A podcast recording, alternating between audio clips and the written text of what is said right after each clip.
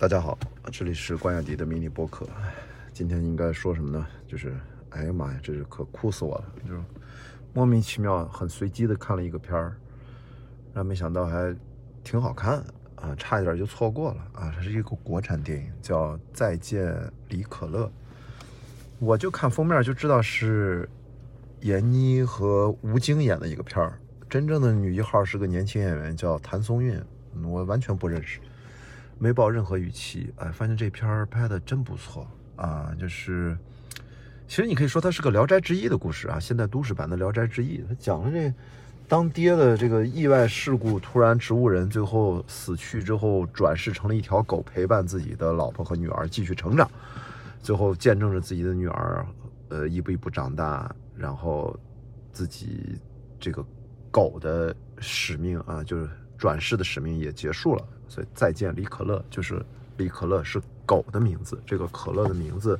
也有来源啊，我就不剧透更多了。反正你看故事简介，豆瓣上也是大概那么寥寥几句吧。真的哭死我了的意思就是他，哎，怎么说呢？我刚从电影院出来，我觉得它是一种分分呃，就是分明是一种绵延的、绵延不断的一种情感细节。然后表演和表达也都没有任何夸张和剧烈狗血的地方，我就觉得这个导演他王小烈根据自己的小说改编的，然后这个导演显然是一个非常懂狗爱狗的人。如果他是一个原创的故事的话，呃，因为是自己小说改编的嘛，导呃导演本人呢，他显然是非常知道怎么拍狗，那镜头呢非常简洁和准确，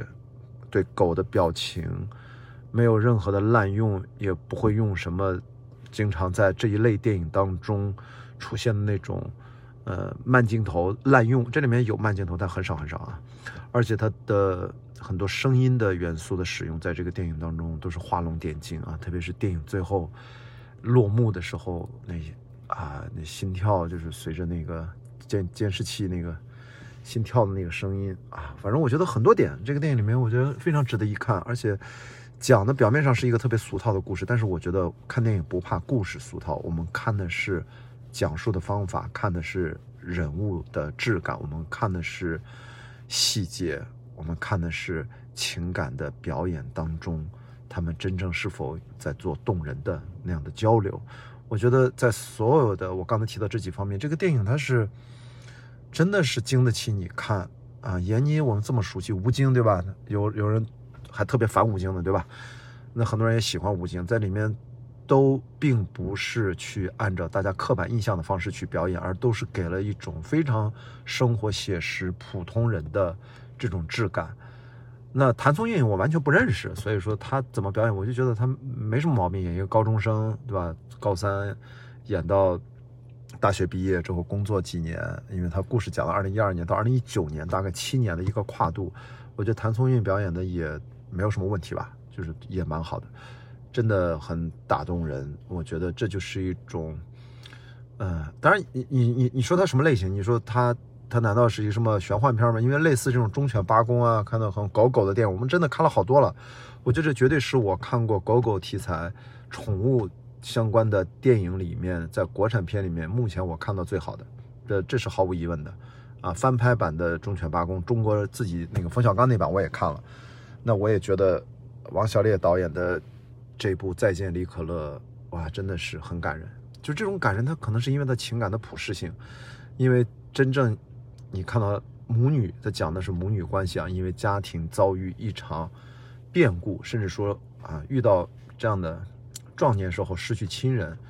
其实是一种生活的磨难，是很大的一个坎儿。很多人就过不了这坎儿。其实这个电影故事讲的就是一对母女如何过这个坎儿，这个。母女心中那根刺儿还在不断的肿胀，还在不断的让母女共同带着伤痛往前走。她如何把这个刺儿要把它真正的剔除掉？而这个电影的最后，我也等着看他怎么去剔除掉啊！最后我觉得他处理的当然是比较完整啊，你可以说是俗套，但是我觉得他是对观众是有效的。那特别是最后一场戏啊，我真觉得我羡慕这个谭松韵扮演这个小姑娘，在十八岁之前就已经去了。阿勒泰去滑野雪，那雪那么厚，我第一次滑雪都三十岁以上了，应该都三十多岁，我才第一次滑雪吧，就真正的滑雪，我拥有了自己的第一个滑雪板，都是我买了车以后，我去崇礼滑雪，那都是二零一零年甚至二零一一年左右了。所以我看完这个电影，我真觉得阿勒泰的雪景真的吸引我，我都觉得今年雪季是不是要去阿勒泰去就去滑一趟雪。当然不是说这个滑雪吸引，而是说它这种美，它出现的也开头结尾各出现一次，它是动人的，它是拍出了美的意境，而并不是只是局限在滑雪本身。那更多的还是关于在女孩成长过程当中啊，青春期遇到的一系列的问题也都非常真实啊，因为明显的她跟母亲最决裂的那场最激烈的戏啊，我天哪，这不就是青春期当中？终于在一个家庭的权力结构当中，在青春期，在某一时刻啊，不管男女，都要把家庭的管事、话事人的手中的那个权杖要承接过来。在这个电影当中，就是他女儿对着他妈，在最愤怒的时候喊出那句话：“说，我就跟你说，我这个大学我不考了，你永远不要管我。”其实你看，我就知道，哇，那一刻，就是咱都不用管后面发生了啥啊，是女儿。要从妈妈的手中把这个自己真正的独立意识和真正的迈出自己真正的人生的第一步踏出去了哦，看到那个地方我就觉得好鲜明啊，所以我觉得这个导演真的是非常成熟。王小烈名字很熟，我刚才网上特意看了一下，嗨，这是七八班的电影学院的这老导演、老同志啊，这都是。然后当年是做摄影出身，拍了好多戏呢，啊，很多戏可能大家都看过。所以这是一个非常成熟的导演，然后从容不迫。我觉得真是这么俗套的故事没拍的俗套。我觉得这么讲，这个其实挺了不得的。就在这个电影里面，其实我们看到了某种很多影迷观众喜欢的某一类的，呃，最常见的日本电影生活片，就是那种静水流深，就是那种淡淡的啊。在这个里面，你看它是在成都拍的。他没有拍的那么成成都的那种标志性的那些，呃元素啊风格啊，偶尔会出现成都话，对吧？他也不主打这个方言，也不主打一些地标性的一些文化标签，但是他主打的就是情感的流动。这个可乐啊，在用就父亲离开了之后，化身了一只狗狗啊，拉布拉多，然后用他的视野来来。照顾着这对母女，见证着他们的成长和变化，甚至都迎来了各自新的恋情、新的幸福。他也是一直陪伴，完成了好像未尽的使命。然后，因为我自己当当年养过金毛，所以我看这个片子哇，我看到这个狗的，因为大家都知道金毛和拉布拉多基本它它是巡回犬嘛，啊，retriever 是吧？这个 retriever 它，你看到它那个眉毛，其实是所有的狗里面好像它的。金毛和拉布拉多，他们的眉毛，因为跟人待的最久，被训的最完整的，就是它的那个细节的变化，它的喜怒哀乐，你能看得特别清晰。当然，这个从生物学上，其实后来研究明白了嘛，就是因为狗在被人驯化的过程当中，那种能够跟人能够传递相对复杂情感的这种，呃，优质基因啊，对人而言是优质啊，它会逐渐逐渐保留下来。呃，其实。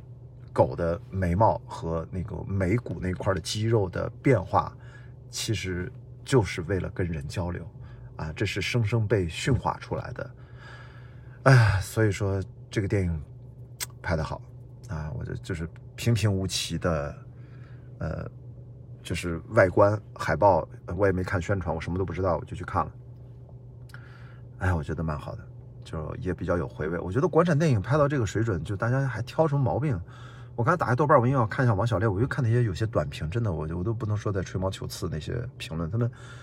就是如果这样的电影不能打动你，真的，我觉得你可以不用看电影，就是你看电影就永远在挑刺儿，这种人，我觉得世上一直存在，而且给我的感觉可能是错觉，是不是会越来越多？大家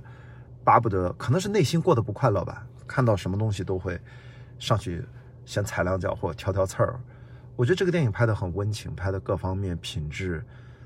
真的方方面面，我我我很难给他打低分。我觉得这就是我们看电影经常需要被抚慰一下。我不是说我所有的这样的电影我都通通买单，我只是说，其实我前面我我是在看拿破仑，我看了将近三个小时拿破仑，我就随便买了张票。我说这个电影我还没看，我要看一下。我觉得我已经完全忘了雷德里·斯科特刚才拍了些啥了，你知道吗？呃，那一会儿啊，另另外一集再说吧。就是他他他强大到可以让我把两个半小时的这个历史片通通忘掉，然后还依然的话就是泪流不止。他的这个这个到他有很多种角度，他能够打动我啊。那可能是我的生活经历，可能是表演的真挚，